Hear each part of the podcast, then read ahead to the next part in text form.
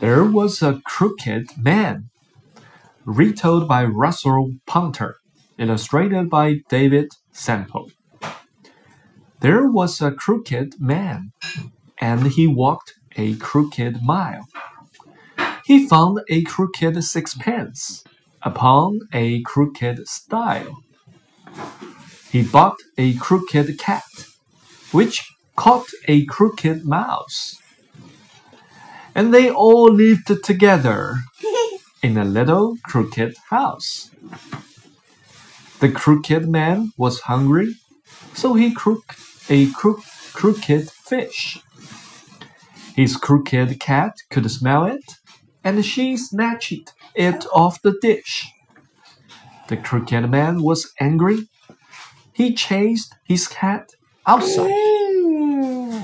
He couldn't see her anywhere. She'd found a place to hide.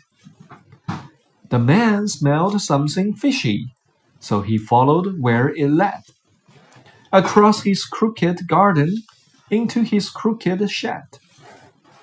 And there upon a sack, snuggled upon against each other,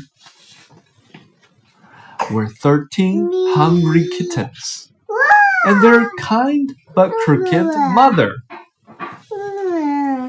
Wow. Puzzles. Puzzle 1. Can you spot the differences between these two pictures?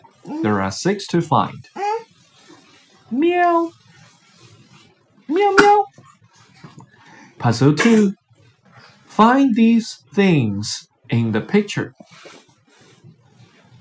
Cat, fish, dish, chair, hat, window.